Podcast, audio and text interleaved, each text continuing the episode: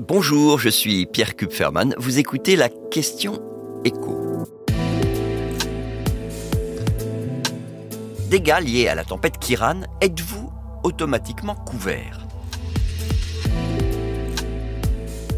On commence à voir les premières estimations du coût des dommages du passage de cette tempête. L'entreprise, spécialisée dans l'expertise aux assurances, Saretec, estime à 375 millions d'euros le seul coût des dommages sur les bâtiments. La société Risk Weather Tech prévoit de son côté un coût global pour les assureurs inférieur au demi-milliard d'euros.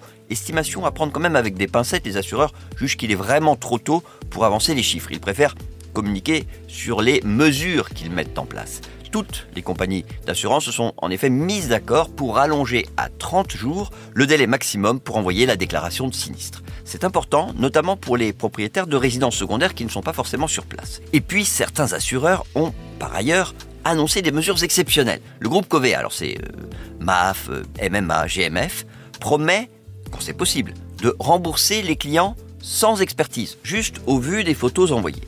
AXA, de son côté, a rallongé la durée du relogement d'urgence prévu dans ses contrats deux semaines au lieu d'une. Et ses clients peuvent bénéficier d'une avance sur indemnité pouvant atteindre 1500 euros.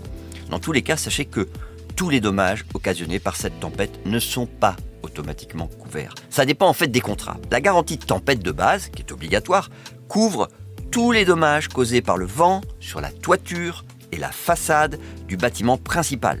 Pour les constructions annexes, c'est-à-dire un hangar, euh, un abri de jardin, une piscine, des clôtures, mais aussi pour les antennes et les panneaux solaires, la prise en charge va dépendre de ce qui est prévu dans le contrat.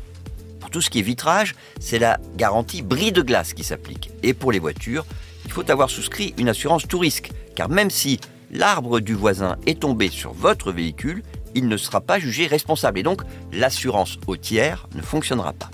Et puis il y a aussi les inondations qui, en bord de mer, ont parfois fait de gros dégâts. Et là, les dommages sont a priori couverts puisque Emmanuel Macron a déclaré l'état de catastrophe naturelle.